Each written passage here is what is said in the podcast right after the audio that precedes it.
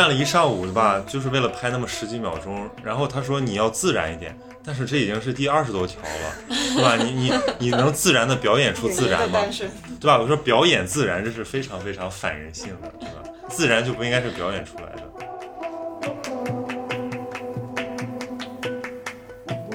很多时候，电影敢讲的东西是我们自己不敢讲的。那么借助电影。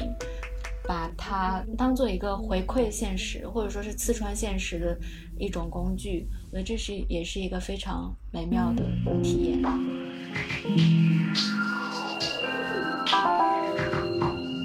何必要去讲道理？什么事儿一讲道理不是很累吗？但是有又感觉好像你消解完了，你要是不建构，那你怎么改变你的生活？就你所有东西都可以水掉，都可以扯扯淡扯掉，但你的生活有什么沉淀下来的东西吗？我我其实很怀疑这个事情的。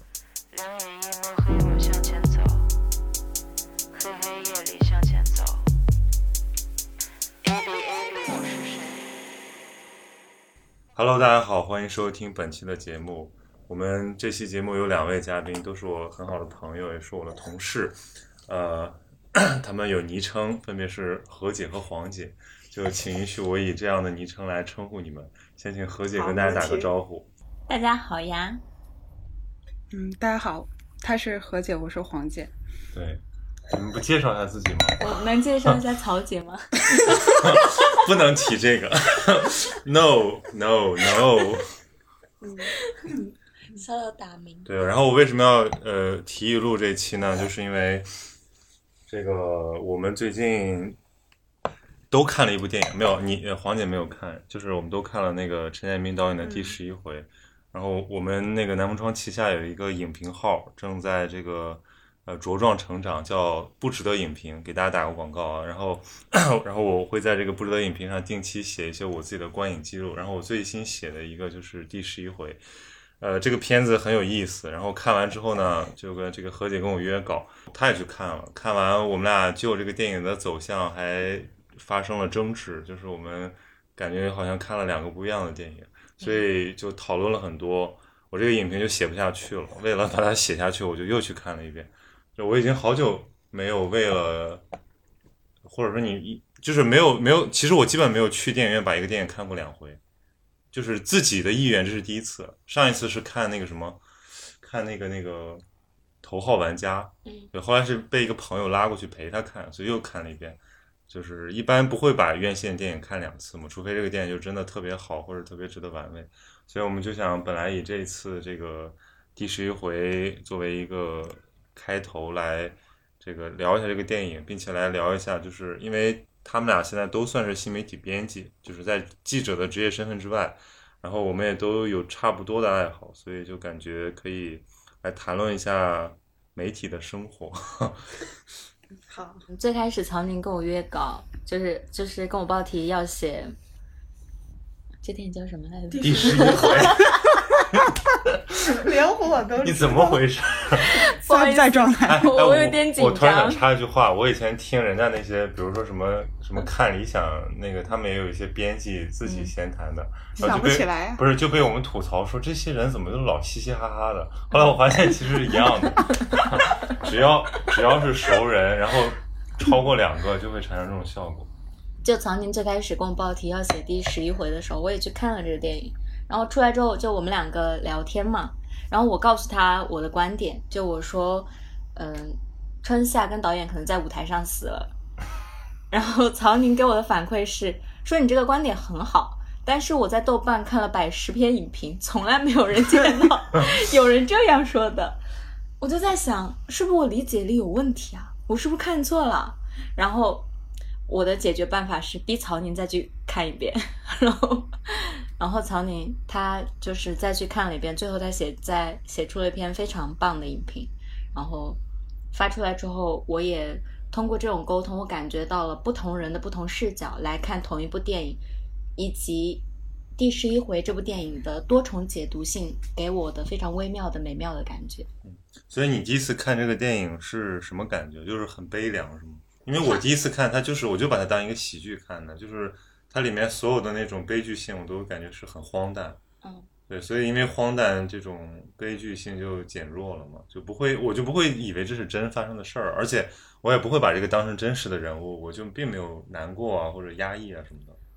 在我看来，我的感受好像是，嗯，我的感觉像是回到了一种小时候被大人带去听戏，或者说被大人带去看某种自己看不太懂的片子那种感觉。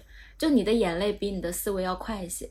就我在我在听到，就是在听到陈建斌对着那个监视器自己骂自己说你冒犯了。对对对，嗯，他们是在谈恋爱的时候，我就哭了，我就受不了了。然后从那个点之后，我就开始频繁的落泪。我是从那儿笑了，就我觉得那一幕 你特，看吧，对我觉得那他看电影的反应就跟一般人不一样。啊，你我觉得那幕特别荒诞，就是你想想，大家那是什么场景？就是就一个人，他根本不知道自己的行为有什么价，就是有什么意义，然后别人怎么解读，他就怎么相信，所以他就他就那个别人说你什么，你冒犯了，就是你们那个不幸的婚姻冒犯了这个赵凤霞的自我，我觉得特别搞笑。然后他还自己对自己说说老马，你冒犯了，就我觉得这个就是很很很很很荒诞啊！而且我觉得这个是这个电影最幽默的一个笔触之一。如果有在座的各位，嗯，可能没有看过这个影片，我可以简单介绍一下里面这个情节。大概就是一个老实人，他的妻子在三十年前，因为在车底下跟人偷情，然后他不知道某种原因，他松开了这个车的刹车，然后把对方撞死。我从这里介绍可以吗？可以啊，嗯 已经都说到这儿了。嗯，然后就就把就把他的妻子和妻子的爱人，然后在车底下压死了。然后三十年之后，这个剧团里面要重新再演当年的这个案子。这个老马坐了十五年牢出来之后，过了十五年平淡的生活。然后他知道要演这个案子之后，他跑去剧团告诉别人，我的故事不是这样的。就你们能不能按照我说的，我提供给你们的真相来把这个事情演一演？然后这个剧团里面有一个非常嗯核心的女演员，她就是春夏演的，他在里面的名字叫做贾梅姨，他爱上了这个戏剧的导演，他甚至以为自己就是那个戏剧的主人公赵凤霞，对，然后在他把自己带入赵凤霞本人的时候，他认为。他来解读这三十年前的一桩旧事，他认为是老马冒犯了他妻子跟爱人的爱情，是他们的婚姻禁锢了真正自由的爱情，然后他就怒斥了老马一番，然后这个情景就让我觉得，这是两个完全两个角度去解读同一个故事的例带来的两幅图景。正常人可能会觉得这个老实人被人戴了绿帽子，嗯，但是贾梅姨却认为你们的婚姻冒犯了我的自我，并且气势汹汹的指责了这个老马，嗯然后给我带来的冲击是非常大的。嗯，但这里面有一个很微妙的地方，就是假如春夏真是个好演员，如果这个话不是从春夏的嘴里说出来的，可能大部分人都想上去教他做人。但是因为春夏做出来的，但是但是我看到那儿的时候，我也觉得很搞笑。我就嗯一开始我没有写了一句话，我就说这个呃，生活中的人很可悲，舞台上的人很可笑。可笑就是说的这种，就是呃，把自己演进戏里的演员，他们嗯居然用戏剧的观念，或者说是当代的观念、艺术的观念去审判历史。嗯然后我是觉得这是这是一种荒诞吧，但是后来你就非常说喜欢春夏嘛，我第二遍的时候我就格外注意他的这个演出，我其实发现从那个人物身上确实感受到一个就很真诚的那种呃感染力，就是他就是，所以老马是因为生活把他磨的没了自我，春夏是为了戏剧完全把自我消融掉了，投入到这个嗯角色里面去了。对吧？虽然他们都没有自我，但老马是被动的，或者说是无意识的，但春夏是主动的，或者说是一种一种自由选择，还是有区别的。就他那样还是挺可爱的。对，就是你那篇影评里面有句话也很打动我嘛，就说这整个电影里面都是你认为是讲自我的故事，然后全片只有两个人没有自我，一个是老马，一个就是贾梅姨，春夏饰演的贾梅姨。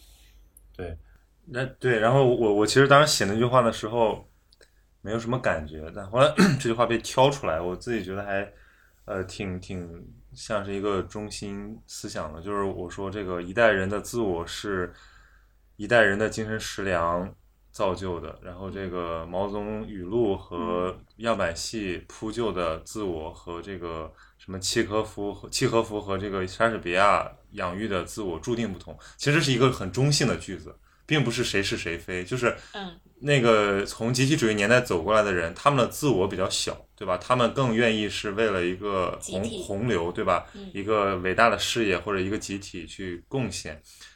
那个时代也有很多英雄，真正的英雄，对，不是这种宣传的，或者说被呃造出来的英雄。也有很多人为了这个集体就，比如说像什么两弹一星这种，他们他们确实是心里有一个整体图景在的，所以他们可以轻易放下很多现代人，就是当代的那些人他考虑的那个自我，就是哎我我自己怎么办啊？我少挣了钱怎么办？他们不太考虑这个东西。那但是他那个有很多问题，可是时代就毕竟不一样了。那我们现在会觉得说，我先要让自己舒服，我先要为了自己的利益怎么怎么样。嗯，其实我我是很中性的在表达这种自我观念的不同，对，而且我觉得这个是这部片子最有意思的地方，就它里面的人物形形色色，但是你归根到底他们什么不同？是价值观不同，还是爱情观不同，还是呃什么善恶不同？我觉得都不是，我觉得其实就是他们自我对自己的理解不同。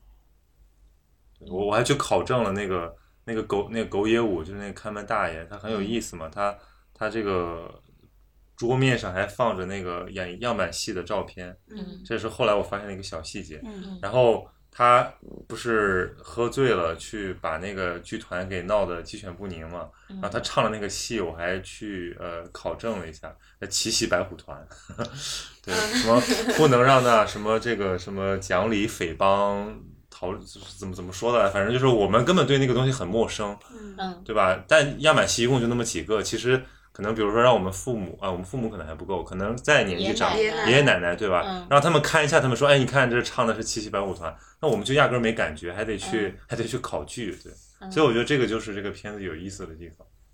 嗯，哎，我们我我担心啊，就这部片子现在票房这么差，今天才破六千万，会不会我们聊着聊着，别人不知道我们在说什么呀？那所以让他们赶紧去看啊。那明天去看。那那那有什么办法？就是这部片子，我觉得也挺可惜的，就是好像太冷遇，太受到冷遇了。就是我觉得以这个阵容来讲，应该蛮值得期待的，这咖位真的大呀！对吧？就是看周迅演《中年妇女》不香吗？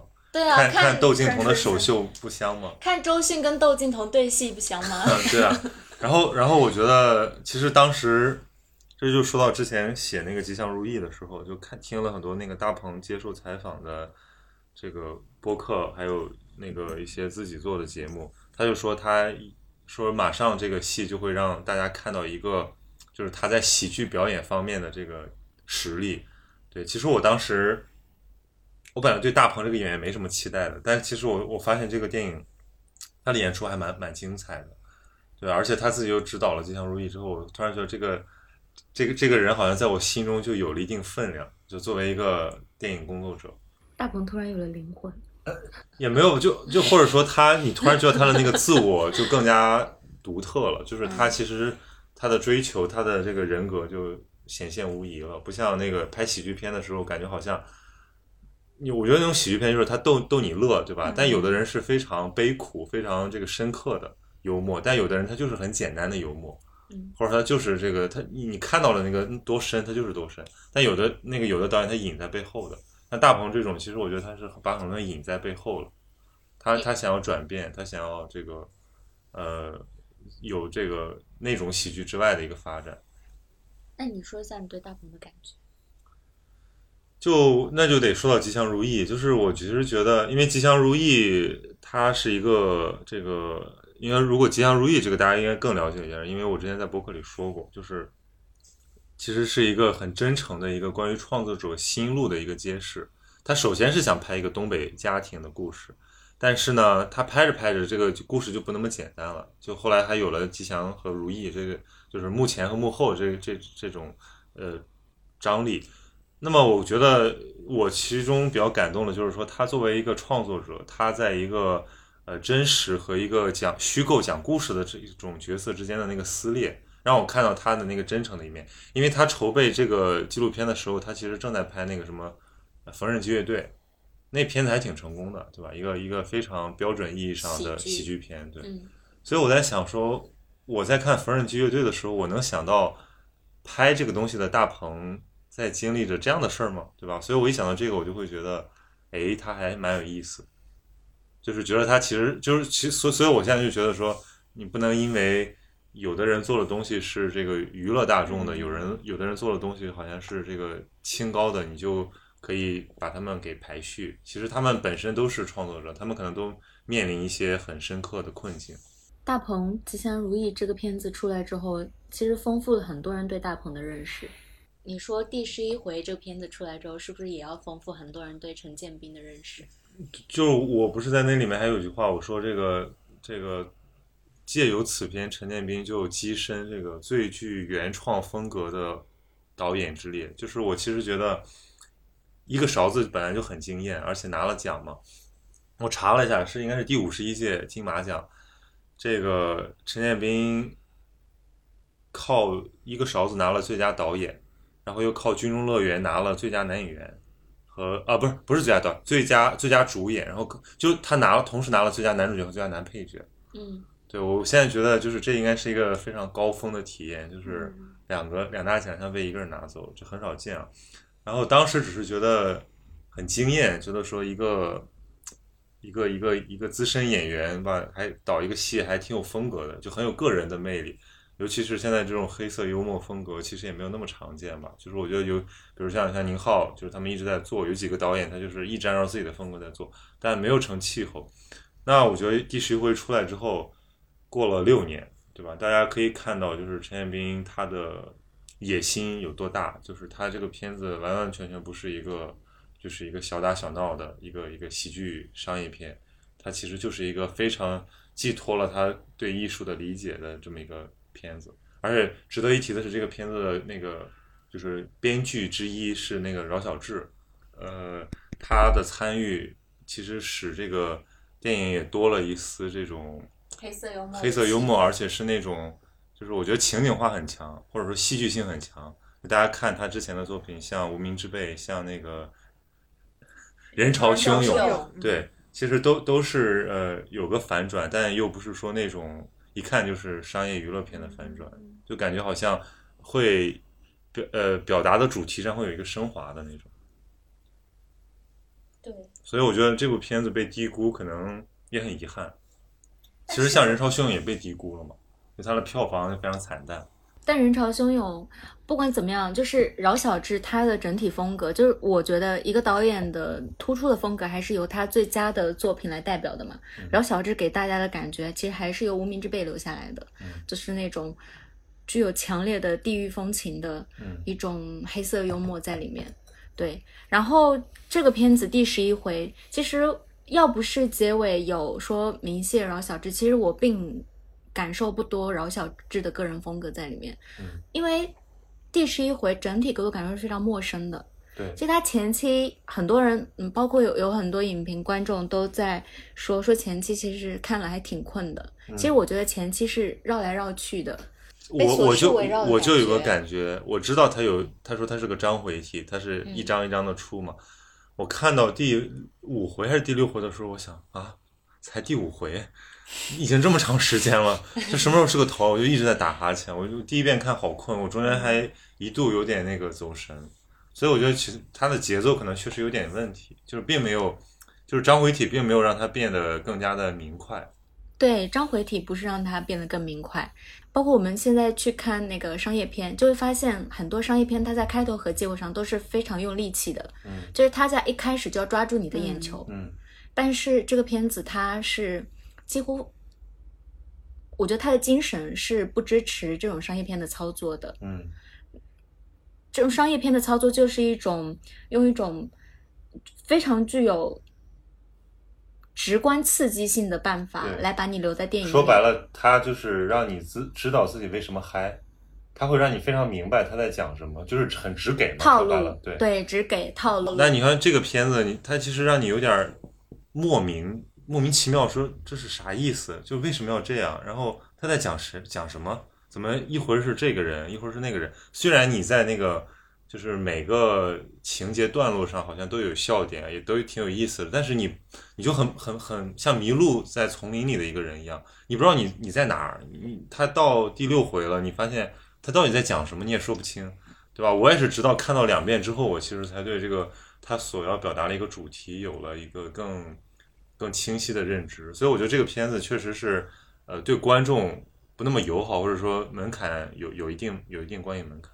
哎，我的感觉好像跟你有一丝相似，但有不同的地方。就是当我发现它绝对不是那种商业片的时候，我安静下来了，就是我就坐下来了，我想看看他怎么讲话。嗯就是一部电影也是一个导演讲故事的办法嘛。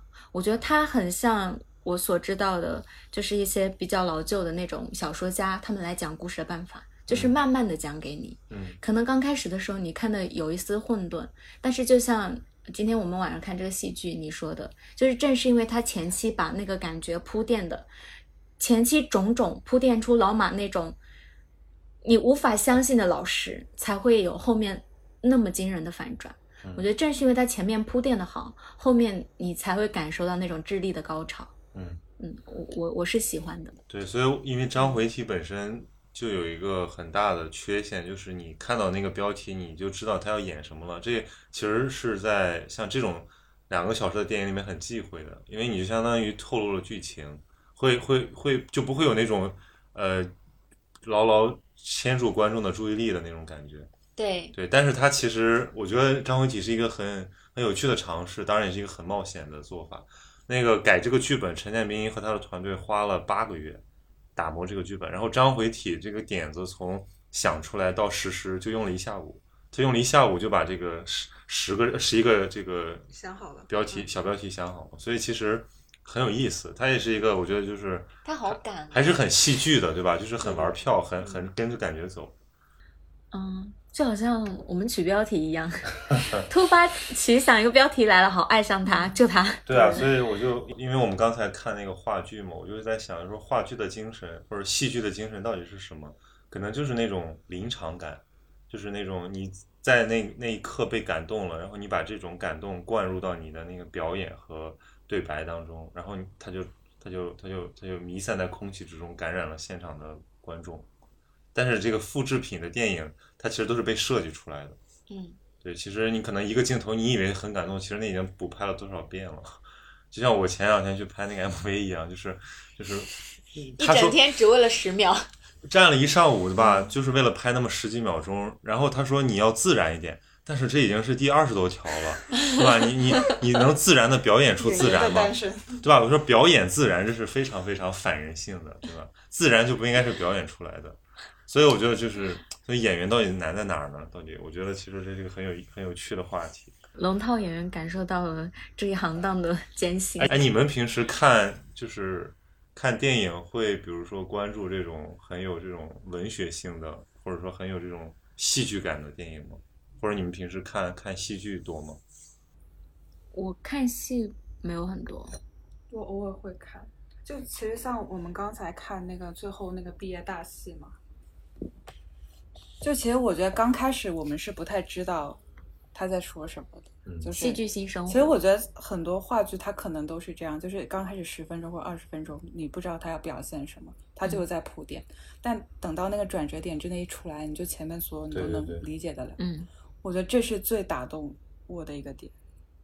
所以，当然这也是他不可能大众的一个点吧，就是因对对，因为一个一个剧嗯场，就是如果是个八百人的剧场，它的那种感觉就失效了，那就变成那个汇报演出了，对，就变成那种就是灯光、声光电啊什么的。真正的我们说的话就是小剧场，基本上就我觉得两个两百人到顶了，还是可能上下层，你就你得让他用自己的声音能够打到这个打到整个那个剧场的最远端，他才能够覆盖到所有人的这个情绪点。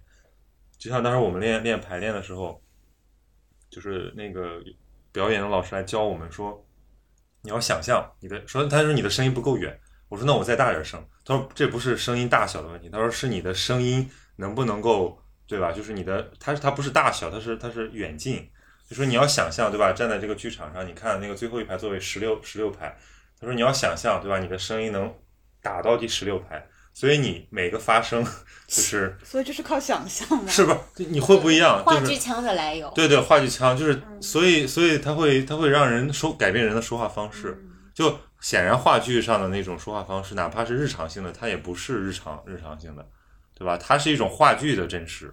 所以我觉得那个是很有趣的一个一个过程，就是到现在我都非常非常怀念，就是在舞台上演话剧的感觉，就好像确实那两个小时就像像做了一个梦，对吧？而且是你一个排练过的梦。极尽美妙的梦啊，。我就我记我记得印象特别深刻，我有一次去看那个《一个陌生女人的来信》，孟京辉的一出戏，茨威格的那个小说改编的，他主演叫黄香丽，这是一个非常难的戏，因为它是一个独角戏，而且是一个大女主，呃，所有的东西都要靠她的独白来体现。然后你像，而且她很累，对吧？两个小时的戏要靠一个人的独白来撑下来。然后有一个映后谈，然后那次因为在一个特别小的剧场，然后人很少，留下的人也很少，就大概几个人就围着他，就是就问他各种各样的问题，反正就问了一个吧，大概我就是说，我就很好奇，我说你这个戏已经演了好几年了，对吧？而且很成功了，而且就是这么个巡演的方法，我说你你每次的感觉一样吗？对吧？或者你会不会觉得枯燥？你靠什么来保持自己每次的状态？然后他就说，他说对，确实确实就是正如你所说，就是这是一个巨大的挑战。其实并不是说台上的那些体力或者说什么对你那个记忆力的考验，其实就是状态，就是你怎么能够，嗯，对吧？靠一个人保持那种状态，因为很多时候话剧是靠对手来激励你，就你进入到那个情景，哎，对白，你你你你这个你来我往，然后最后他就出来了。但是如果一个人，对吧？如果你那天就是很很郁郁寡欢的，或者如果你那天就是心情突然有一丝这个异样，那你演出来的东西怎么就是怎么保持它的这个品控？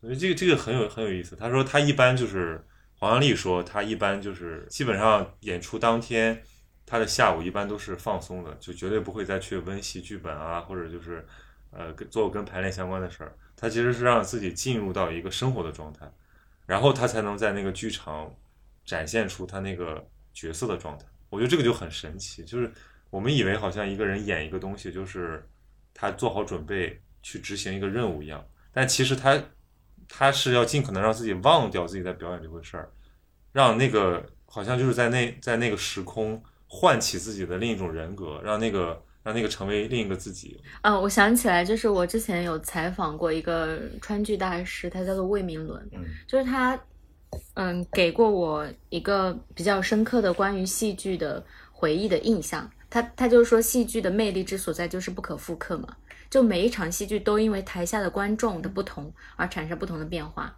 就对于戏剧来说，它的剧场不仅仅是在舞台上的，也在舞台下的。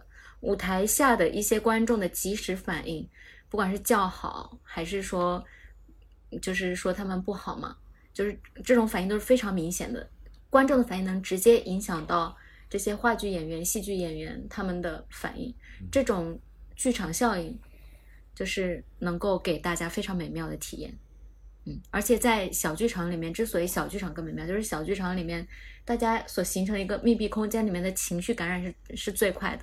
就像我人生第一场戏是在北京的繁星小剧场看的，当时的感受非常非常美好，就是我我从剧场走出来一个小时，我人还没有清醒，我还在想着那一部戏。然后我到了广州之后，我看那个戏也到广州来巡演了，我就带我朋友一起去看，嗯。然后是在那个郑家的大剧场，反正，几百人的大剧场，但是完全没有了那种感觉，就好像看到一个，好像之前看到的是一是一个是一出真情实感的戏剧，但是在大剧场它就变成了一个，好像我知道我只是参与了一场艺术行为，它对我来说没有造成任何情感上的波动，嗯，就戏剧的魅力丧丧失了。对，就是这个，所以大家为什么迷恋戏剧？我就是那个日本有一个戏剧大师铃木忠志，他说过一个，我没有我没有记错的话，应该是他说的。反正他说，他说戏剧是一种病，就是一种像一种传染病一样的东西，就是你一旦体会过，你就不会，你就无法戒掉它。然后如果你在舞台上把这种这种这种这种妙趣传播出去，那观众也会染上这种病，就它就像一个传染病一样。就是我们如果真切的在一个场域里面感受过这种东西，就会就会很难忘吧。我觉得它确实跟复制，就是如果我们用白亚明的概念来说，这个不管是我们看电影还是看什么视频，它都是复制的艺术嘛。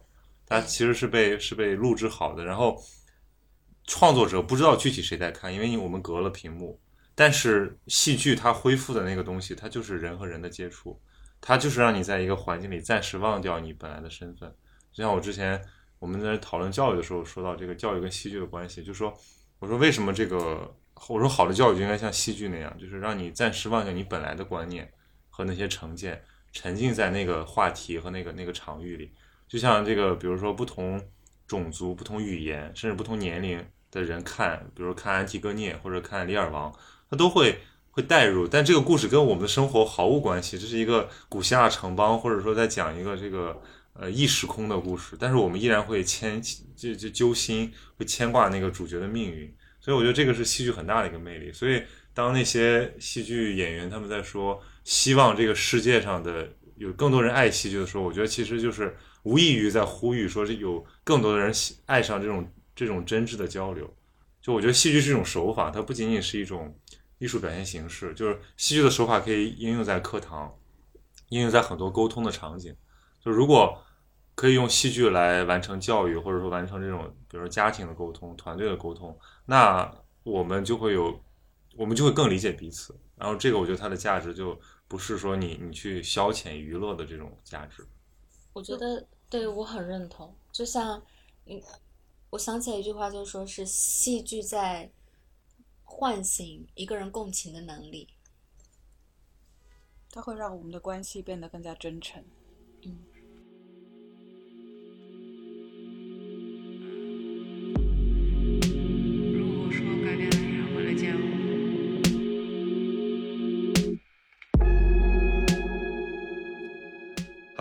好，相信大家都听了我们上一期关于这个即时听奶酪棒的推荐，也有很多朋友这个跃跃欲试，都已经纷纷尝到了。那其中就有我们的这个节目制作团队，所以我们今天就请他们来分享一下，呃，吃到这款美食之后的感受。哦，是这样的，像曹宁推荐了以后，就是我的老板就是张林，他就给我们全公司都买了这一款即时听奶酪棒。然后我们就分而食之，大家都真的觉得非常非常的不错，它的口感真的很特别耶，你有没有觉得？就我之前说出了一个广告语嘛，就是我说什么撕成一丝丝、一片片、一缕缕，好像这个是我自己自创的。我觉得他们是不是可以考虑一下？因为我觉得就是你很难吃一个东西，在形式上获得这么大的快感，就是因为。它，因为我之前不知道，我吃呢，我就把它当那个香肠吃了，就是我直接这样，呃，就是就是就把把它给怎么说哕断了给吃的。后来我发现这样很可惜，因为我发现人家叫撕奶酪就不是浪得虚名，就是你真的可以撕，而且你可以撕成片，你可以撕成撕成条，然后你如果把这个东西再加工一下，就会就口感就更神奇了。哎，我发现这很好玩，所以后来我就我就真的在撕着吃，当然要要洗手啊，大家不要一边。不要一边刷刷 B 站一边撕，这样不卫生。要洗好手，然后干净的撕一下。对啊，也不要一边撸猫一边撕，也不要一边撸狗一边撕。那我们那天就是当着嘟嘟的面撕了嘛，然后它那个奶味儿就真的非常非常的浓，就让嘟嘟很兴奋啊。嘟嘟是具有文化的撕狗啊，就所以所以说明它这个奶的用用料真的是真材实料。而且确实是很好吃，它也它也不齁，就不像一般的那种芝士片或者奶酪片，它特别齁着。而且你能就是你通过那个手撕就能控制你每次吃的那个量嘛，就感觉很不错。所以其实这个点也是我我我们花这么多时间，就是非常非常硬的来推这个的原因，是因为我们真的就自己吃过之后还觉得体验蛮好的。因为确实，因为我之前对奶酪那个想象还是有点刻板，就是不要，毕竟以前在那个在国外吃奶酪都吃吃拉肚子。过，所以我不太敢说买奶酪回家吃。但是这个东西，我觉得它的这个即使听它的工艺确实是做的很棒，就是它虽然是让你有这个奶的那个香味，但是并把把其实根据中国人的口味，把那个中国人不太适合的那种就是。我觉得是奶酪的那个腥味给做了一定的剔除，所以其实大家吃起来都比较好上口。而且我我给那个我朋友吃过之后，他们也觉得说本来没有喜欢吃奶酪的，然后现在也觉得还蛮好吃的。所以作为新型零食的一个代表，确实推荐大家尝试一下。相信各位听友还是听出来了，我们这一期节目和即时听奶酪棒的互动还在继续。那么，我们也之前在听友群和评论区都向大家公告了我们的优惠信息，也有很多朋友去尝试了，反馈不错，所以我们就继续把这款有品质的抗饿小零食推荐给大家。呃，想要尝试的朋友，不妨现在在淘宝搜索“吉士听”官方旗舰店，“吉”是吉祥的“吉”，“士”是士兵的“士”，“听”是鹤听府主的那个“听”。呃，现在你跟客服说“咸宁七”这个暗号，还可以获得十元的优惠券，买两包，第二包只需要九块九，即日起到五月十一日，比原价划算很多。所以恰饭时间就到这里，再次感谢各位听友的耐心倾听，也感谢即时听对这个小电台的支持。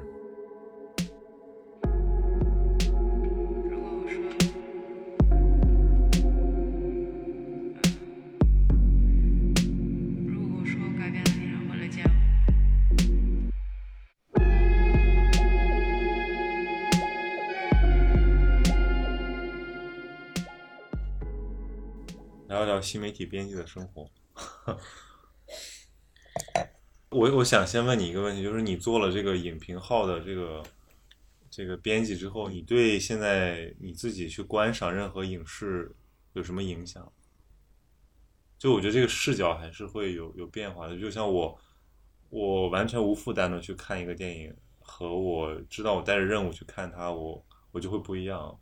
比如说我那天第二次看第十一十一回，我就做笔记，我就拿着小手机在做笔记，还时不时拿手机抓拍那个电影屏幕，然后对被大家被后面的人感觉肯定是在吐槽的。对啊，就嗯，开始做影评了之后，觉得生活当中有一些不一观影的时候不一样的地方，就是我没有那么任性了。那我以前是经常看片子看到一半不喜欢，我就会转身就走的人。那现在想到我要写影评，忍下去，然后忍完之后就可能回来就会骂的激烈一点，要出出气这样。哎，我其实真的没有写过这个，就是贬损一个电影的影评，就是我看了之后我觉得很不喜欢，或者我很失望，我写一个东西。嗯，这个跟我吃餐厅是相反的，我吃餐厅从来不写好评，我都是他得罪了我，冒犯了我，我就狠狠的骂他。但观看电影就是。我想说，如果它真的很难看，要不然我就看不下去了，或者我看完我就忘掉了。就是就是我会我会我会给它打低星，但是我已经懒得去说它为什么烂了，因为我总觉得这个事儿也很难，就是你把一个烂片说明白它为什么烂，其实很难，但是把一个好片说明白好，这个还是可以输出的。我懂你意思，就是要把一个烂烂片说什么说出来，它哪哪烂。而而不关键是你能说得出来的，还还得让人觉得能看得下去。对，就除非是那种烂出花来的，就是你要 花样嘲笑他。飞导演的那个《逐梦演艺圈》，你要花样嘲笑他。烂出了烟花，比较有意思。但是像有的片子，它就是毫无内容，然后纯粹的处在某种意淫之中。比如最近看的某某的我的这一部片子，就是很非常值得吐槽。就因为这部片子，《刺杀小说家》的那个豆瓣评分被顶了上去。大家都在说说哪部片子？因为超级的我哦，然后而另外一部电影春节档叫《刺杀小说家》，我知道《刺杀小说家》，我看了，为什为什么呢？因为他们题材相似哦，但是大家看完烂片之后，突然觉得说《刺杀小说家》真好，错怪你了，对，就就仿佛是当初对那个黄晓明一样，看了张一山说小明哥，我错怪你了。对，就是，但是大家应该都有这样一种心态，就是如果一个片子能什么豆瓣三年级、二年级，你忍不住要看一看它为什么 为什么这样？对，因为我喜欢那个影片解说博主，他就是很喜欢就是就是评烂片嘛。我就说看烂片看烂片解说会觉得我不愿意花时间去看，但我看看他解说，我会觉得非常搞笑，就是这都什么年代了，怎么还这样这样搞？呃，现在评评烂片的一个心理障碍就是，烂片导演也会出来卖惨，就说有一种道德霸凌，就是说他不是道德霸凌，甚至是智力的霸凌。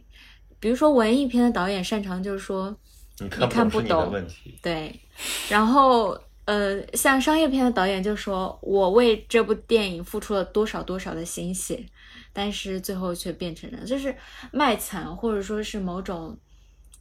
嗯，我觉得是一种导演的 PUA 吧。但是，但是我觉得这个也有一些是因为我们不够了解这个行业，因为在某些这个片子的制作过程中，像导演确实话语权有限，比如说这个制片方可能是呃因为某种需求吧，可能改变扭曲了导演的意志，或者说呃压缩压缩了经费。压缩了这个什么制作周期等等各种，就是说这片子烂，有可能是导演烂，但是可能不完全是导演责任，可能导演负百分之八十的责任，或者有的时候导演可能就不负责任，就是这个片子被被被制片方给强行给绑架了。比如好莱坞有很多这种情况，因为好莱坞是大制片模式，就是是制片厂来主导说这个电影怎么拍，谁拍，找谁拍，对吧？那导演就是说他已经决定要拍什么电影了，正好你适合，所以你来拍。尤其是对于这种好莱坞商业片，就我今天在看那个。就是那个扎导版的《正义联盟》嘛，我就说哇，原来还有这个东西。因为我之前看大家讨论什么正义正义联盟，我就说，哎，这肯定不是我的菜，一个一个超级英雄片，对吧？但是大家都在说这个扎导版，我在想，对吧？这扎导版怎么了？这个扎导版的超级电影、超级英雄电影就就不是超级就不是爆米花了吗？后来果然一看，还真不是，就是因为超那个正义联盟一七年版的那个，就是是这个就复仇者联盟那个系列的导演做的嘛，而且当时是被。呃，强行给要求剪辑到那个篇幅，所以而且他的风格是那种，就是带点小搞笑，对吧？就是娱乐性非常强，所以剪的那个片子就有点不伦不类，甚至有些侮辱侮辱智商的部分。但其实那都是剪辑造成的，因为他拍了很长，拍的就是都都是按照原本拍的，但是你最后给它剪没了，大家当然觉得你侮辱智商了。然后扎导版这个两百多分钟，四个小时，然后你所有的东西都有交代，而且就是风格变得十分晦暗。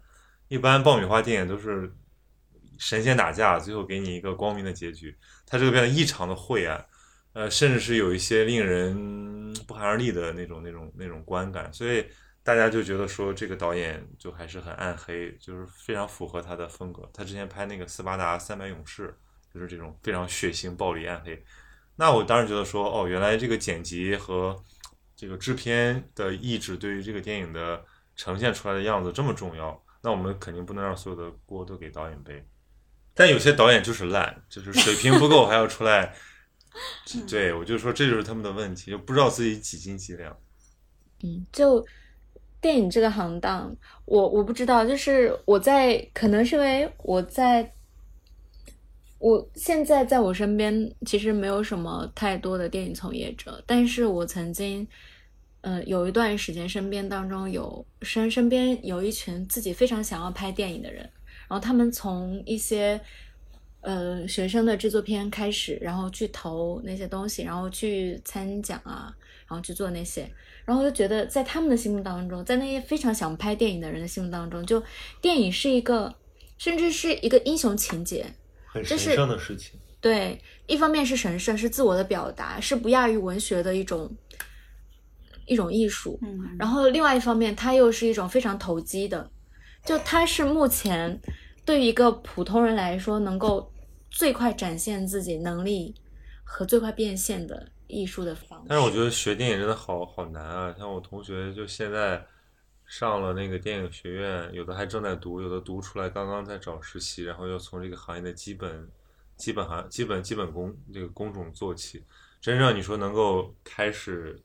独立指导作品，那恐怕都是十年以后的事情。所以一般这种，说说，比如说李安什么在家里那个什么待了七年，都是让他老婆养他。我说这种事也很正常，因为第一你要积累足够的经验，因为我们都觉得好像拍电影是一个个人意志的事情，但它其实就是一个很复杂的一个工程，就是它它不是一个大侠，你想怎么打怎么打，他是一个作战的一个将军，他要指挥，他就比如说这个。从你的这个前前端对吧？这个剧本，然后到能够找到投资，然后找到选角什么的，到后面开始拍，然后现场的场面调度，什么灯光。这个动作等等等，再到后期制作，再到发行，哇，这个周期太长了，而且导演他要全部，有的可能就是全部参与，那这个是一个太太难的任务，就是你不学习个几年是根本没有这个没有这个驾驭能力的，所以我觉得它确实是个造梦的行业，但是它就是成本特别高昂，对，真正能那种一战成名的一片成名的导演非常稀少，像毕赣这种就非常非常幸运了。第一部片子就就拿到奖，然后就第二部片子就拿到巨大的投资，这种太幸运了，而且又是个拍拍文艺片的导演。对。那你你当时为什么要要去做影评号呢？就是你觉得对这个影评这个事儿本身很很有热情吗？我原本呃基于一种无知来做这个号，无知者无畏是吧？对啊，就觉得我之所以想做影评号，就是因为其实。一方面，我们文字工作者嘛，我们的娱乐项目真的非常少。电影是为什为什么非常少？我们很少，就相比于有什么娱乐方式对我们提高了门槛吗？没有任何娱乐方式对我们提高门槛，但是电影是我觉得我的同事们当中，或者说是我自己普遍会选择的，最优先选择的一项娱乐项目。那不是说我们懒？对。但是不不去折腾嘛，就要不然就喝喝酒，要不然就看看电影，就非常简单的娱乐项目。然后我觉得，尤其是这种文字工作者，对于影评这件事情有一种普遍的嗜好。但我觉得大家就随便写写，我觉得就是大量影评其实是观后感。对，然后我我希望，既然我们大家都有这样的热情，那么大家就来做一个。越来越趋向专业的事情，而且我们其实很多同事的观片量都是非常充足的。那么我们就开始做嘛，我就想主张说大家一起做一个比较专业的方式。而且我另外一个感觉就是，很多时候电影敢讲的东西是我们自己不敢讲的。那么借助电影，把它跟当做一个回回。回馈现实，或者说是刺穿现实的一种工具，我觉得这是也是一个非常美妙的体验。就包括你对电影的观察，其实也是你对整个社会，社会你不能说对社会的观察，但是你通过来观察电影，你能够得到某种对现代社会的理解。它不仅仅是对某一部单篇电影的理解，而是说整个时间长河里面。你通过前后的对比，你通过现在的潮流，你通过你对不同导演他们的抉择和去向，这种里面其实也是进去之后觉得别有洞天，很有乐趣。哎，那我有个问题想问一下，就是你怎么决定这部片你是要写还是不要写？嗯，就是要不要去做这个题？好难回答。早期的时候就会觉得，嗯。早期的时候，基于那种信念，只要是我喜欢的，这个世界上一定有足够的人跟我有类似的趣趣味。只要我把这个内容做好了，一定会有人来看的。但是其实后面发现，你做一个新的影评号，就你有涨粉压力。嗯，所以借助粉丝基数或者说观看阅读量更大的影评来对他们加以评价，你亮眼的。观点能吸取到更多的粉丝，所以如果其实现在影评号，现在大家微信公众号里面的影评号，还有一些抖音里面的，嗯，教你看电影那些影评号，其实都是越做越多。但其实大家会发现两个路径，一个是评现在最热门的电影，另外一个路径就是评它情节最刺激的电影。嗯嗯，就我那天还跟一个，就是其实就是我 就是即将要剪这个播客的编辑。他是学，他在剪的时候听到说，哎，叫我了。对对对对对，他可能会。我们那天就在讨论说，现在影评号越来越多，因为他也是，他是演话剧，然后学电影、学艺术什么的，而且阅片也挺多的。就是我们那天讨论到说，现在影评号或者说这种影评的视频博主越来越多嘛，但是有个问题，就是大家为什么喜欢这个？为什么是刚需？那他就问我说，我为什么看影视解说？我说。第一就是我有一些片子我找不到片源，或者我需要被这个推荐一下，就这种片子我可能要先看一遍这个解说，再决定要不要去看它，或者再去找片源。还有一种就是纯粹想看看他怎么说，他会不会说我看过的片子我也会看解说，就看他能不能提供一些新视角。这个其实后一种跟影评更接近，前一种就完全是个替代嘛。其实就是因为现在人很忙，或者说这个看电影的这个时间投入成本比较高，所以他看影视解说就成为了一个一个平替，一个一个一个一个弥补的手段。所以有一阵子我真的看起来很疯狂，我可能一天会看十几个这个影视解说，就好像看了十几部电影。但其实完全不是，因为你就像看书一样，对吧？你你看一本书和你看一篇书评或者听一个那种听书的讲解，那肯定还是不一样的。然后就那就说回到说这个呃，现在这种呃影视评论类的这种媒介的这种兴盛，给我们带来了到底是对电影的一个更深的理解，还是说是其实是对它的一种扁平化的一种一种一种了解？就是会不会因为就是你看了太多这种呃评价之后，左右你对这个片子的评价？就很多，比如说像我们老说豆瓣评分几点几，对吧？就是甚至这个当成标题，有时候感觉好像豆瓣九点几，我一定要去看看，对吧？这个五点几那就再见。但是有没有可能五点几就有好片呢？有啊，一定对吧？因为有很多这种所谓邪点电影，或者说真的是，就有一些人很喜欢。比如我也我也碰了好几次，蜜糖嘛，对啊，我觉得有好多好几次，就是那个片子，我就看完特别喜欢，但是一看，哎，评分，嗯，不到七分，我还觉得挺挺挺挺惊讶的。因为后来你大家其实想想就能明白，因为评分这也是一个很，一这个是一个平均数，它也是大众口味。既然这些人都想标标榜独特，他为什么要用大众口味来决定自己是不是喜欢一个电影？所以你看豆瓣也是一个一个众生相，就是很多人会因为这个评分太高去故意拉低一点。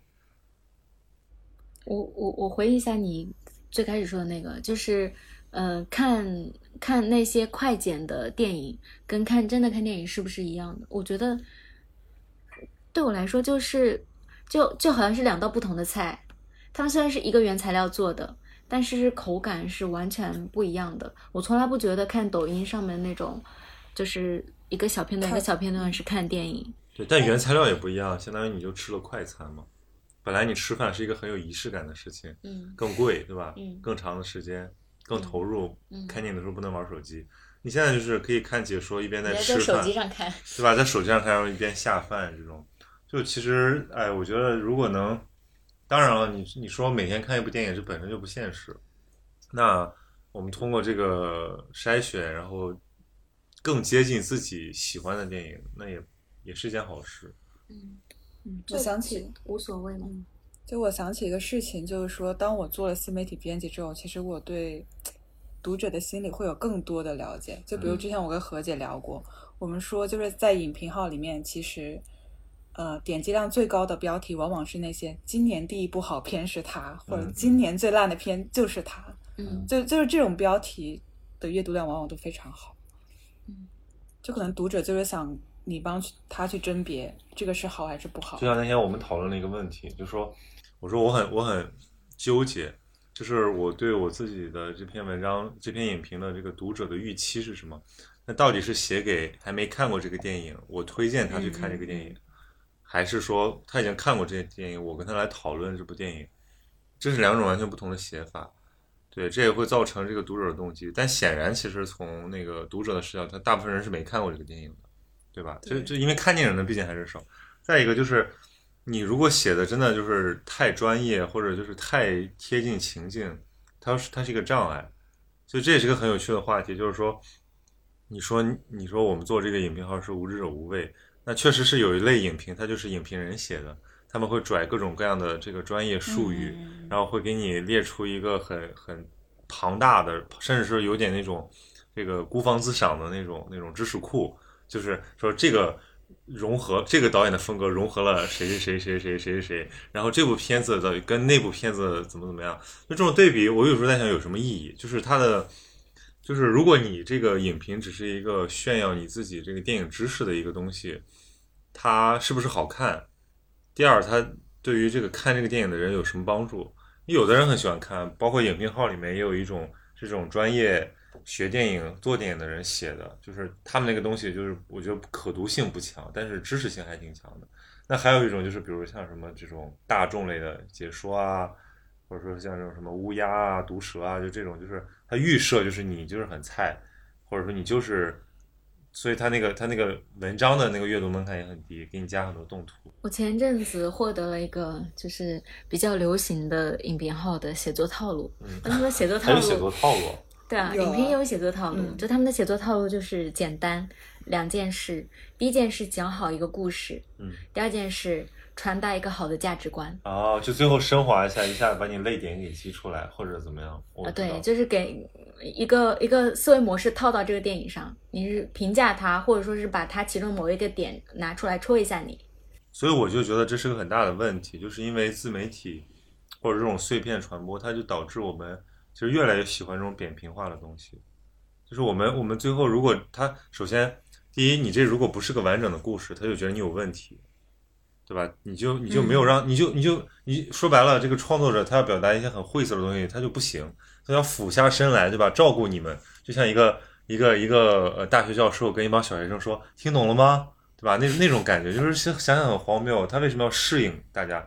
再一个就是你如果不上价值不行吗？或者说你就一个开放结局不行吗？或者你就是呈现一种很复杂、很这种这个这个如是我闻的东西不行吗？就是就是每个人都有自己的看法，这不行吗？我觉得这个可能是艺术的魅力，但是现在大家可能喜欢一个标签的标签的思维，他觉得我要按这个方式来理解这个东西。那所有信息给我说的过来，我们都是这边人，那又怎么样？信念，信念，什么叫是信念？活着就是信念，死了也是信念，所以我们都要活得快乐些，对吗？离开了的人就该去活着了，对吗？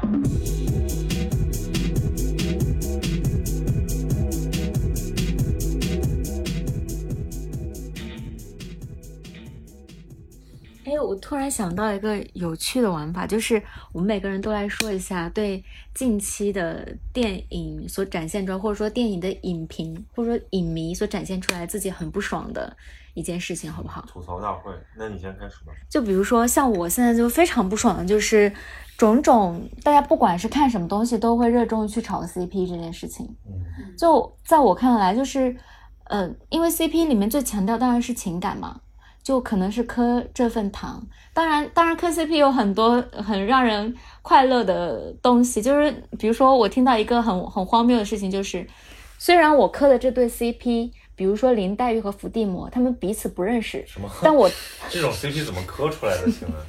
但是我知道他们是真的。就是越离奇反差越大，就是越受对，就是不管他们是不是真的有感情，只要粉丝觉得他们有感情，他们就真的有感情。但是更常见的一些就是他们可能会有一些似有若无的嗯沟通，对，人家说这个人这个物种最大的爱好就是看别人搞对象，有没有点道理？这句话你说出来比较好笑。我也不知道我在哪看的。然后对，就是为什么会有姨母笑这种东西的出现呢？对吧？我我觉得姨母笑的时候，人在姨母笑的时候，肯定是这个大脑的某个地方就是特别活跃。对对对，我也经常姨母笑，然后就笑着笑着觉得说，哇塞，这是什么什么什么东西？就是它它会让人沉浸在一种很虚幻的快感里面。你会有那种感觉吗？这是我不用花钱就能看的东西吗？可能是看了超前点播吧。那你说为什么磕 CP 这么流行啊？嗯，就是观察我我我我说一下，就是嗯，我觉得磕 CP 是用情感这一个维度来去理解世界上绝大多数关系的一种一种方式，是现代年轻人流行的一种对这个世界的降维的认识。嗯就比如说现在他们前一阵子磕那个刘琴跟呃就薛兆丰薛兆丰对薛天兆丰的 CP 就地自杀，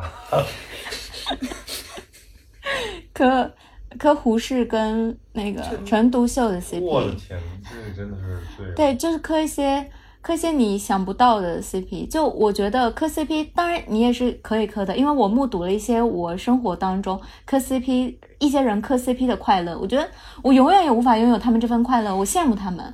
但是我觉得，如果你时时刻刻以一种 CP 视角去看待整个世界的话，就你看待任何人之任何人和对方的沟通，都是以情感嗯来给予以以情感的模式只去思考他们之间的情感，而不去思考他们之间的思想、他们之间的现实、他们之间的种种的撕扯。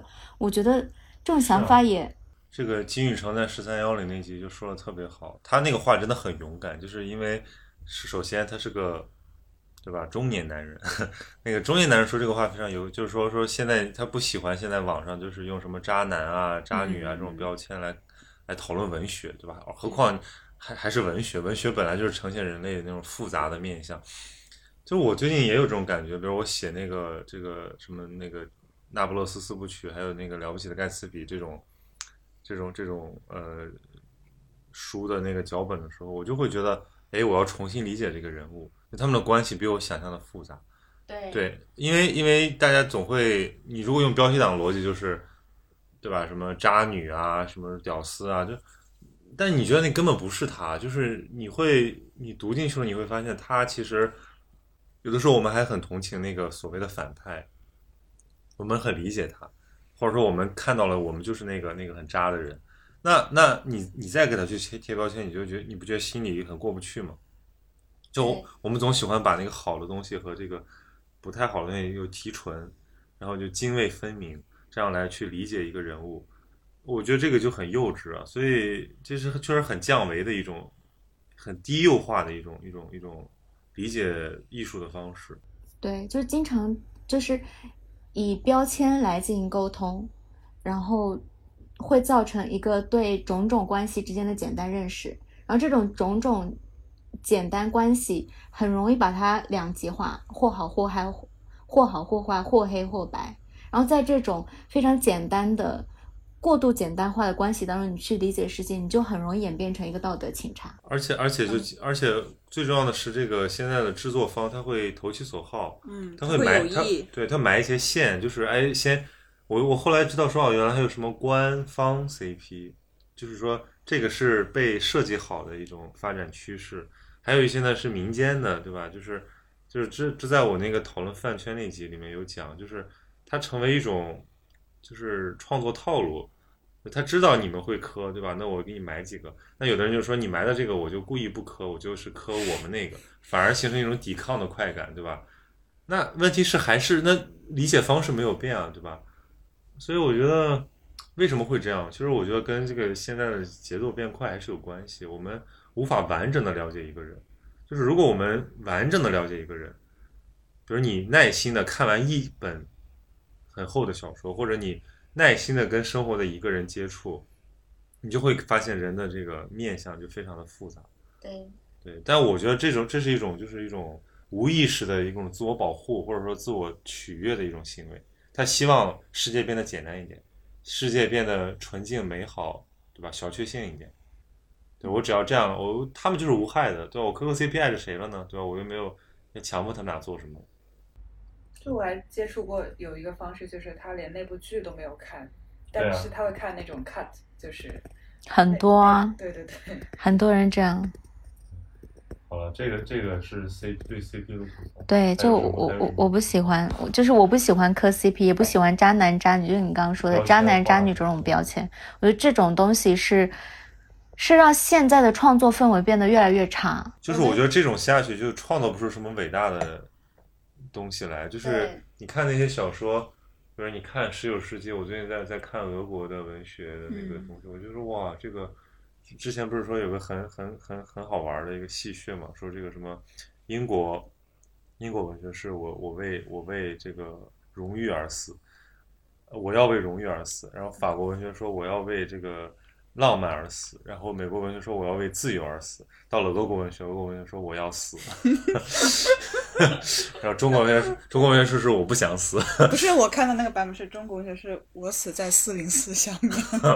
就是就是就是，然后你会发现哇，俄国文学那种深沉、那种复杂，然后它里面那个人物的纠结，它就是很震撼啊，以至于我们现在脱离了这个那个那个语境，依然会觉得说，呃，这个看的会肃然起敬，看的不寒而栗。对，但是我现在想想，大家现在创作出的那个人物都是一个，都是这个直给的人物，对吧？他要不然是个是个好人，要不然是个浪子回头，要不然黑化。你看这些词，他就是反正是最后你就从哪儿到哪儿，他没有一个人说让人又爱又恨，对吧？很少有这种人物，我觉得就是，所以这个创作者他也被这个这这个消呃文化消费者给给绕进去了。就是如果你不能摆脱这种片扁平化的人物和这种故事的叙事，那最后你创造出的东西就是干瘪的。它能一时取悦观众，但是它嗯，在在在在文学史、思想史上没有什么地位。对，留不下留不下来。你想想，如果我们这些东西不是现在人看的，以后的人他看到这个，他会不会觉得很可笑，像木偶戏一样？留不到那一天吧。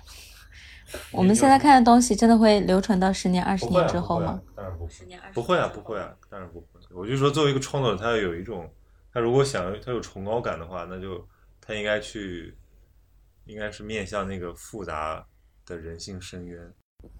而且作为读者，假如你想要说更精彩的故事，更更不简单的故事，应该应该给予创作者更大的维度吧，就不要说出来就去骂谁就怎么样，不要做不要做电视或电影的道德警察。就是我感觉好像这个也是我想吐槽的，就是我觉得我们的维度理解的不够不够丰富，就或者说你反过来讲，就是说我们现在作品可供阐释的角度变窄了。就比如像第十一回这个片子，我就觉得为什么那么兴奋？我甚至说它是年度最佳，就是因为它又展现了一个很复杂的面相，就是你最后发现这里面的人物就是让你又爱又恨，或者说让你都能理解，都能同情，甚至有的觉得是又可怜又可恨。比如说这狗野武，对吧？一个被那种旧时代的那种斗争思维所所所包裹的人，那他他也很可爱啊，有的时候，但他又让让人觉得很可恨，或者说你会深思他的命运。吗？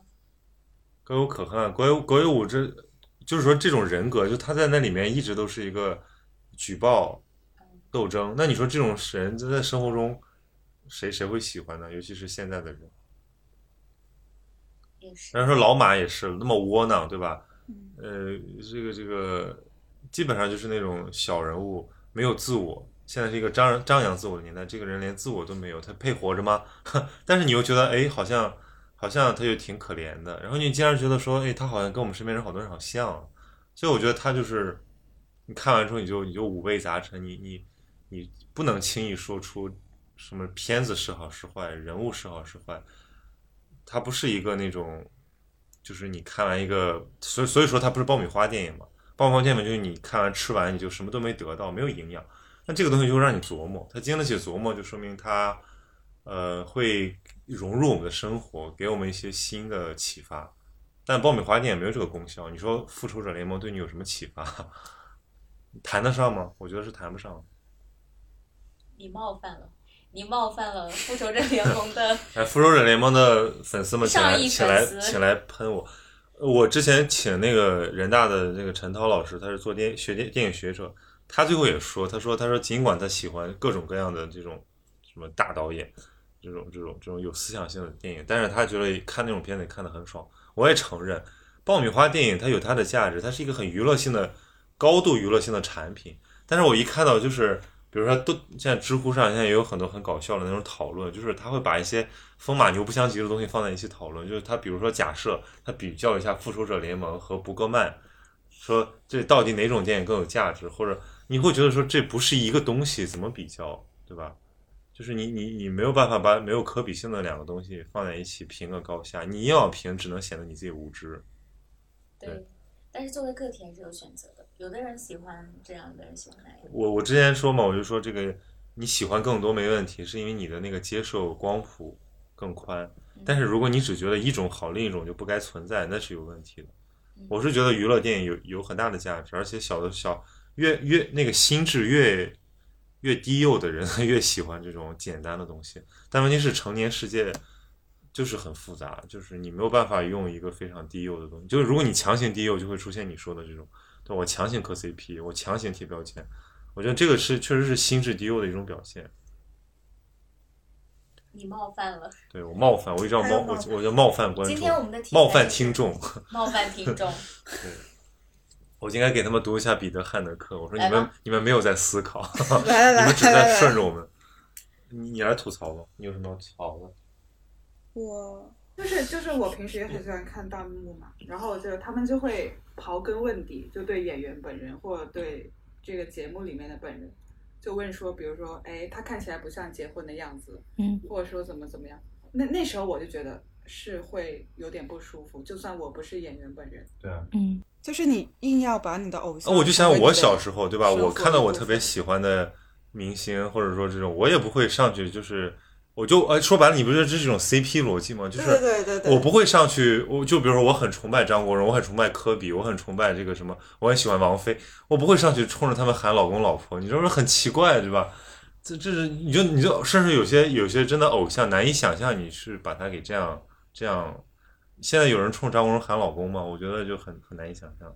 我觉得大家每到四月一号怀念张国荣，大家都是叫哥哥，或者都是把他当成一种艺术家来来缅怀的，没有人把他当成老公来缅怀。四月一号，我老公的忌日，哎，有没有人可以告诉我？有有人说 这是我老公的忌日吗？这个那太太太 creepy 了，就是。所以你们你们能分析一下这是为什么吗？你会管王一博叫老公吗？会啊，为什么？没有没有没有，就是我讨论过这个问题，就是我跟我朋友说，就我们会叫男朋友，但不会叫老公，还是有区别的。一个是区别，就是一个是三一个是你你们你们做社会记者的果然很重视法治这件事儿，就是没经过他同意，完全不会。对我们对关系的界定还是比较你清们你们你们。对这个这个什么知情权和同同意权还比较重视，就是好以后那就经过我承认的可以叫老公，不经过我同意只能叫男朋友。对，你知道哦，我呃，我我跟你说一个好有意思的事情，就呃，我让我朋友看你的那个视频嘛，然后然后我朋友问说，这些叫老公的人是你们都是你们同事打的吗？我说对，哎，以不要侮辱性太强了，这个。不是以前就会这样，以前这种就是特别亲密的或者什么。一般都是你的好朋友恶作剧，对吧？我我们上学的时候，在什么留言洞，就是一天我收到什么十几条告白，其实都是隔壁室友发的。嗯，但现在年轻人就变了，就大家就是已经习以为常。这难道是一爆料了。这这是一种解放吗？我我我其实真的有点有点代沟了。那他们有给过你什么让你觉得哇，现在年轻人真不错的这种感觉吗？有的人知道了挺多的，就很小众。可能我觉得我没办法用跟他们这么短暂的又是间接的接触来判断。你比如说我我，比如那修学院的学生，那也很多都是零零后，我觉得他们就很优秀，或者就是眼前一亮的那种，很有自己的想法，很早熟吧，就是。那这些群里，我其实大家面孔太模糊了，我我也没办法给他们一概而论，说不定里面也潜伏着很多有想法的人。但是我觉得很多人他其实是消解，就是这可以为解为为可以解释为什么大家对脱口秀的那种喜爱。就我之前也说就讨论过，就是脱口秀就是消解不建构嘛，就是你你把那些事儿拿出来图一乐就完了，你何必要去讲道理？什么事儿一讲道理不是很累吗？但是有又感觉好像你消解完了，你要是不建构，那你怎么改变你的生活呢？就你所有东西都可以水掉，都可以扯扯淡扯掉，但你的生活有什么沉淀下来的东西吗？我我其实是很怀疑这个事情的。我觉得在网络上还有个现象，就是他真的不喜欢讲道理，就是你最好不要告诉我任何道理，对，你就而且他笑就好了他就说我们都懂，对对对对对，就网络它的麻醉作用就是消解你的情绪，让你觉得一切事情被你解决了。对，就是我不需要看到我的困难呈现在网络上，网络上就只有开心就好。但是想想这个也挺重要的，因为前两天跟朋友讨论播客，就说现在什么中文中文播客界什么四大话题还是几大话题，这个性别对立，对 呃，这个女权呃女权主义就算一样，还有什么内卷九九六，然后这个什么，反正就是说来说去就是那些受过教育的大城市的年轻人嗯喜欢讨论的东西，然后以以此来代表我们生活的这个世界，但其实我们这世界还有很很很丰富的东西，所以我也很理解，就是你看我们做新闻都都都能体会到那种，其实生活本来没什么事儿，但是你因为看多了这种负面新闻，产生了一种放大效应，而变得很很灰暗的状态。其实生活中还有很多值得爱的，而且这个关键就是说世界没有变得更糟糕，世界一直都是这么糟糕，或者说世界没有变得更糟糕，世界一直都是这样。我们没有必要去过于强调它的阴暗的东西，所以我们需要正能量，需要真正的正能量。现在的正能量就是太假了，所以我们就是无法接受它的这个激励。我觉得你说的这四个议题，正是因为他们就又离我们又近，但是又始终无法解决，所以才始终成为大家的话题。但我觉得不是啊，我觉得你比如就以内卷为例，我们最近觉得我我最近跟朋友在说，我说我说不要再谈内卷，不要再谈鸡娃，就是你不能又当又立，对吧？你要停止内卷，你就跳出来，你就停止卷，你不能一边卷一边说啊又内卷了，这不很搞笑吗？那你自己得做点什么吧，你自己至少你能从这种思维或者说这种焦虑中抽出来吧。我觉得这个就很多人只是通过这个语言和言说来安抚他们自己，并不是通过行动来改变他们自己。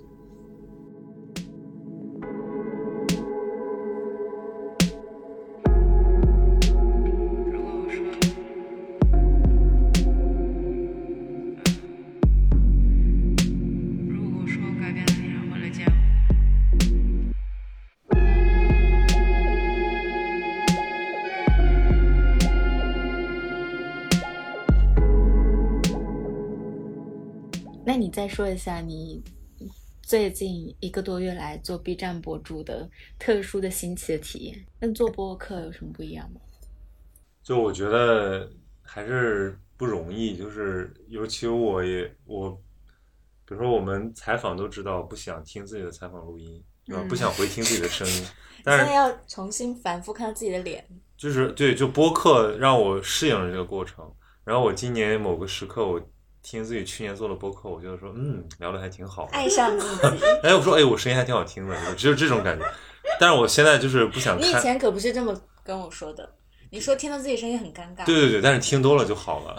是吗？但我现在觉得还没好哎，就我也接受不对，所以你要再多听一采访听，就是所以你你就应该多多听自己的声音。然后现在就是说不想看自己的，不想看自己的脸，就是可能还没有达到那种说哇，说明你看的还不够多。对，就是就是我会觉得说，哎，你看这个时候怎么又眼神又飘了，怎么又在抖，又在又在晃，然后又在这个，就是又在这个就不专注，就没有那种没有那种演员的素质。对我觉得这个还是很欠缺的。你有容貌焦虑吗？什么叫容貌焦虑？就是害怕自己长得知道了。害怕自己长得不够好看。那没有，不是因为我比较自信，因为我觉得就是我就长这样，然后我我真的我，其实我有阵子有，我记得我上初中的时候，嗯。当时我觉得好像我已经忘记具体的情节，反正是关于我的鼻子的，就我是好像是当时觉得是鼻早出油还是什么鼻子不够挺还是什么，就我就当时一直在就是一直在纠结这个事情，就是然后后来我还写在我的日记本上，被我同桌看到了。嗯。然后那同桌就笑我，因为她是女生嘛，她她更更早熟一点，她就说，就反正他就是拿这个开我玩笑，让我不要太太太在意。但我具体的我真的都忘了。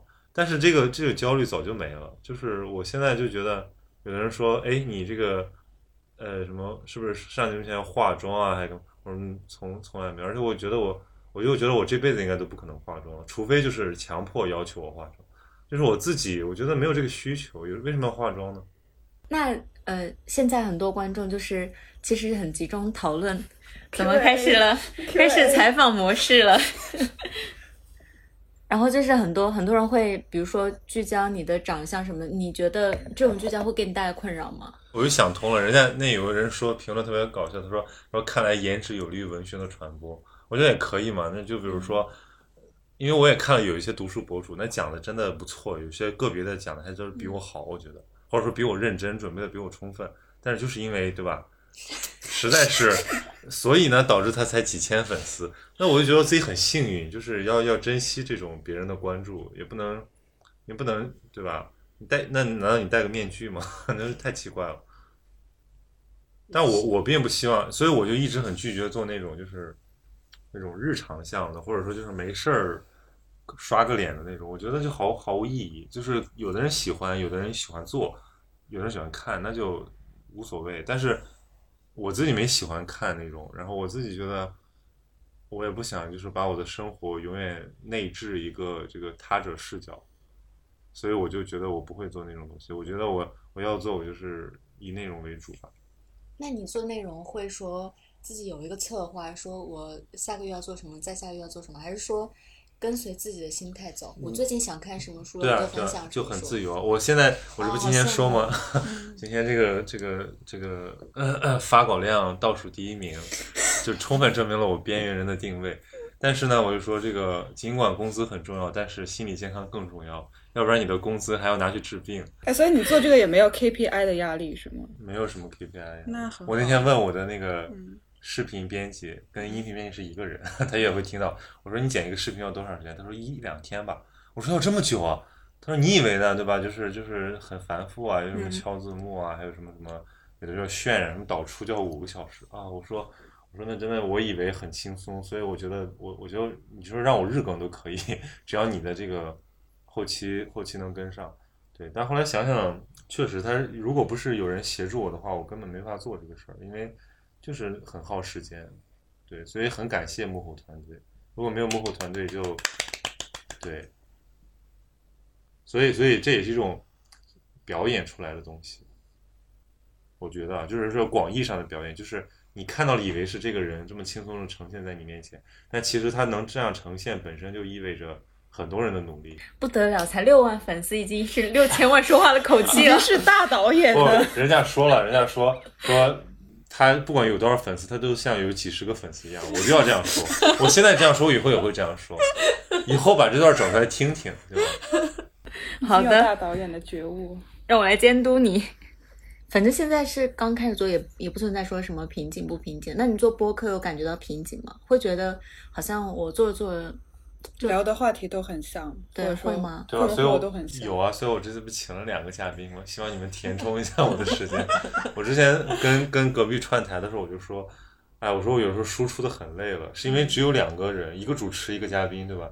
嘉宾不说了，主持就得说，那就是好像就是抛球一样。那如果三个人抛球，我就可以歇一会儿，多歇一会儿。所以我希望你们多说一。哎，我我我觉得曹宁做了播客之后，就有一点好，就是以前的时候我们会一起吐槽说广州是文化沙漠，但是最近他不跟我吐槽这个了，他跟我科普说，如果你用心去发现，广州不是文化沙漠。然后他因为做播客，感觉他也认识了很多人，知道我很多不知道的东西。他在我面前聊天，他跟别的朋友聊天的时候，我觉得那是一个我不熟悉的场景。我？就是多面藏我那天我就当时发了一个发了一个就是那个感感想，就是我说播客对我来讲是，就是他尽管这个事儿他也不算我的 KPI 对吧，也不挣钱，然后嗯还花了很多时间，但是为什么感觉做呢还是有值的感觉，就是因为它确实丰富了我的生活，它让我有理由认识一些新朋友，有理由跟一些老朋友打电话或者就是聊天。有理由跟一些平时就比如说我们那个生活场景里面不会谈的东西，但是我们可以坐下来认真聊一聊的这种机会，这种东西就让我就它其实是对你的那个孤独的生活的一种一种一种一种补充吧，我觉得，我觉得这个是说白了，就我现在比如说每周如果很闷的话，我就安排一两次录制，我就觉得就像聊天了。啊，真好，可能可能对大家有这种效果，他们就因为大家不会说把这个播客当成一个很严肃的一个事儿来来听，那我觉得这种陪伴感就挺好了。他们想睡前听睡前听，想通勤听通勤听，对吧？想当白噪音也就当白噪音。我以前很介意这个事儿，但我现在不介意了。我觉得如果你觉得我声音优美到可以做白噪音，我也我也非常 乐于这样，今天晚上真的不得了了，怎么能这么自信呢？对普通而自信是吧？就感觉通过做播客，曹宁想通了很多事情。呃，人家有的人说嘛，这个这个，有的人和世界和解的方式是开始写作，有的人和世界和解的方式是放弃写作。那有的人是这个我想通了，有的人是我想开了。我现在就是我想开了。哦，其实我还蛮羡慕的，就是你可以有这么多严肃的谈话机会，因为其实对于我们普通人当中，其实每个普通人都有那种渴求严肃对话的时刻。嗯希望有人可以坐下来，真正的跟自己聊聊。尤其是脱离了学生时代之后，我们已经生活中没有老师了，但我们时常感受到迷茫。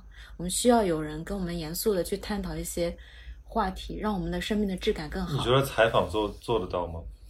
采访是聊别人的事情，永远不可能。哎，这就回到了我们俩那次聊的那个，就是说为什么感觉做记者做久了，尽管你一直在输出，而且你好像在写一些很有意思的东西，但你依然会觉得很贫乏，就是感觉因为你是让别人穿过你，那还是讲了他的事儿，就你自己的那个成长不是被关注的，或者不是不是放在中心位的。有的时候你甚至会忽略，就是说，那我一年前写的东西和我现在写的东西，我现在写的有什么进步呢？或者说我自己有什么成长呢？其实这个东西在我们的工作内容里，有的时候是被忽略的。对啊，就我我在我非常写不出稿的时候，我就去看一些作家嘛，比如说我挺喜欢迟子健的，就是迟子健他嗯，因为自己的一些家庭，就是她丈夫去世了嘛，嗯，对于他来说，写作是一个完全的自我疗愈的过程，所以他不得不写，不能不写，必须一直持续的写下去。但是这种产出的结果，对于人比人气死人，他怎么这么能写？嗯，就是你在说你在说你的重点你在你在说肖姐吗？无意中流露了你的 人比人气死人，他怎么这么能写？但是对我们来说，输出是一个很困难的事情，要思前想后，思考半天才能做。所以我现在说，为什么为了心理健康，就是我尽量不写那种让我很痛苦的东西。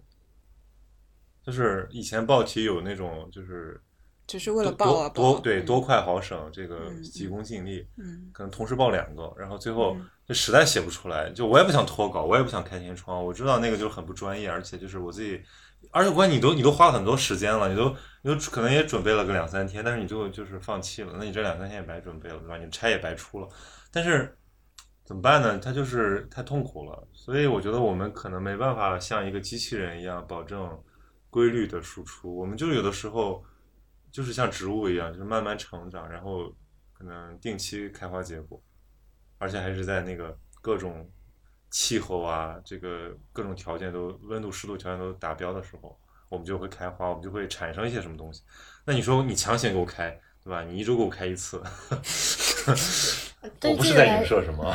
对于记者来说，这个是可以通过兢兢业业跟一定的技术呢来促使它产出的。但是实际上，不管是任何性质的文字工作者，其实大家都有一种文字工作者的特特质在里面。他真的不是说你想写就写，我觉得就是人毕竟不是机人人。需要找到自己的节奏，有的人就是就是快枪手，他就是不成问题，他就是可能这个一马千言，一天一篇也没没有问题。那有的人他就是这个慢工出细活，他就是得感悟型选手。那你为什么做做 B 站视频，然后做播客那么快，但是你写稿这么慢？因为他习惯说话、你为什么灵魂拷问？因为聊天简单啊，对吧？那个我我我我冲着对啊，我冲着镜头说话，就是我这样聊天。那你说我我今天聊的内容，比如说那盖茨比，那盖茨比那稿子我也写了四千多，那个那不勒斯那稿子我也写了四千多。那那个写是就是罗列提纲嘛，罗列要点。你说要把它形成文，我觉得得花上至少两三倍的时间。或者你可以说我对我的文字有一定的这个要求对，就我觉得它不能跟，虽然有的时候我是那个口述，对吧？但是我我我那个语音转文字之后我要修剪，我修剪的时间是远高高远那个大于我那个口述的时间。哎，这是我很惊讶也很佩服，觉得你很神奇的一不是，点你。也可以口述啊。不可能，就是对于我们，对于我，起码对于我来说，就我口头上说出来的话，跟我写字打出来的，连语气都是不一样的。但是你却是那种能口述，最后用讯飞导出成文章的人。就我导出成文章我要改的，我还是要改很多东西，而且我觉得我觉得文体还是要追求的，因为如果现在很多人写文章就是跟讲话稿一样，那我觉得这文章就差点火候。差点意思。对而且我我我就写东西有个特点，我可能跟曹宁相反，就是我说可能我不太想说，但我写东西的时候我就很开心。那也没见你写啊，已经把曹宁打死了。好了，结束，今天晚上结束了。就 听到三缺一了听听到一片凌乱的那种掀桌子的声音，突然咣咣咣咣突然嘉宾暴走，就是我觉得，因为我写东西，我每一个字都是我自己的想法，就这个字放到哪里，这里用什么标点，或者这里用什么词，我自己完全能控制。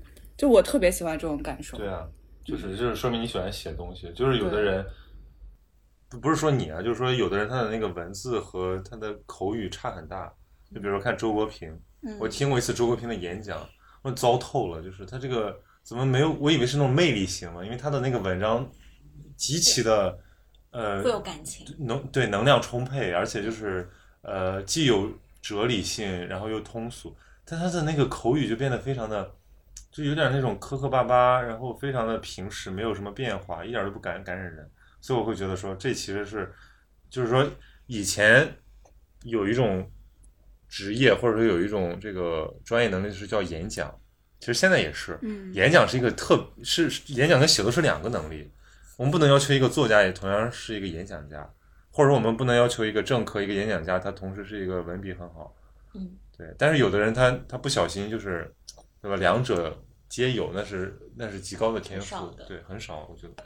包括沈从文他讲课也，对啊，沈腾很极其羞涩，这种人，而且我觉得一般内心丰富的人，可能他的表达上都会有一些收着。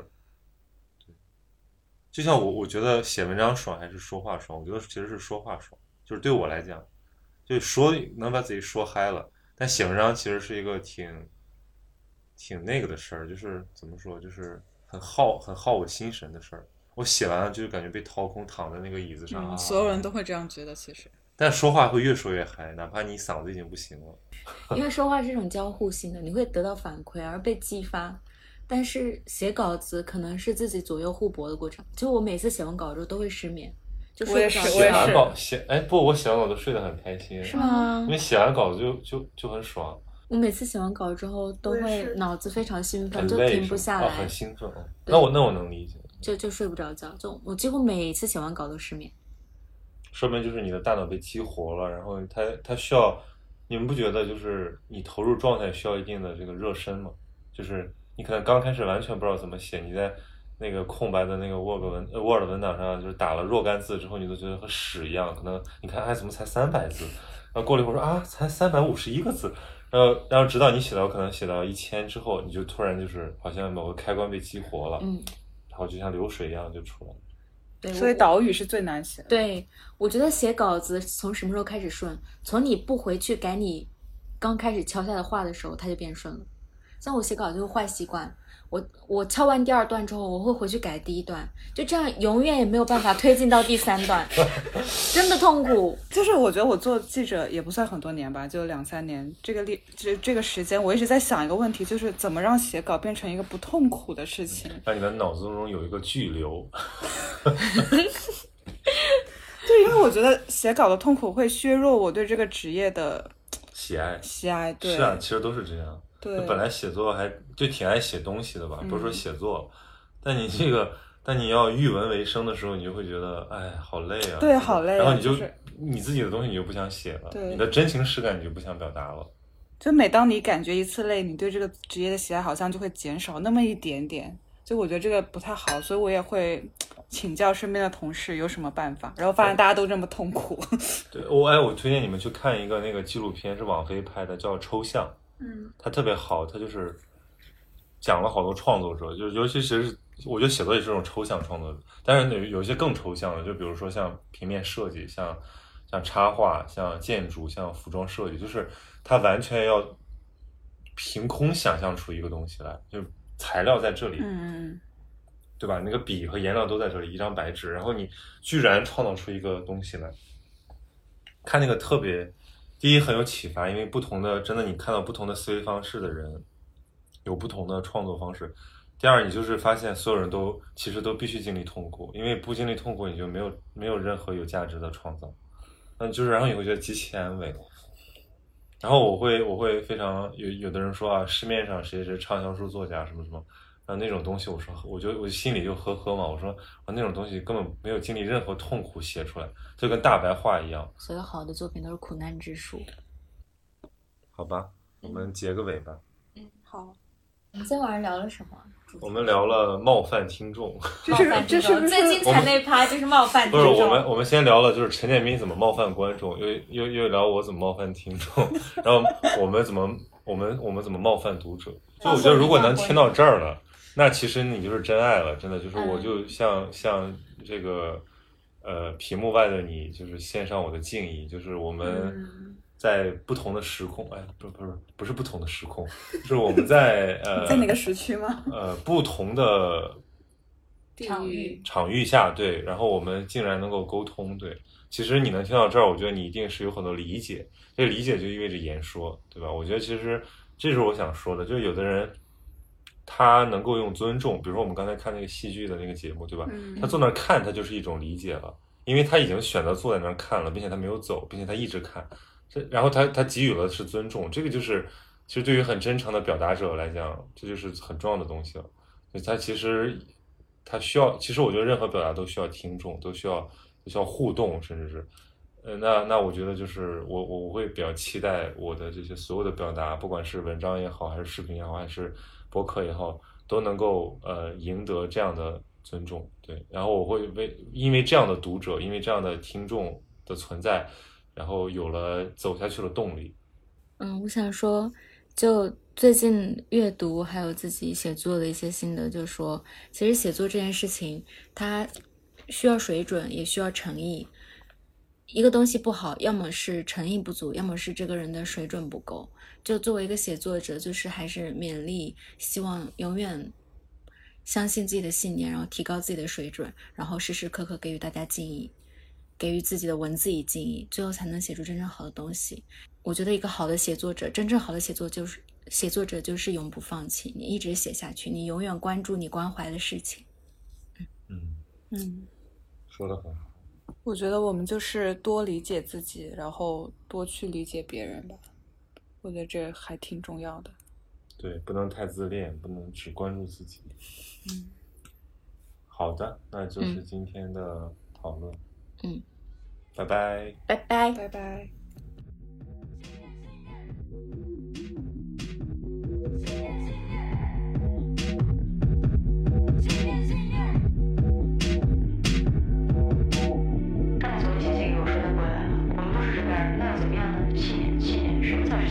这就是新颜色 next.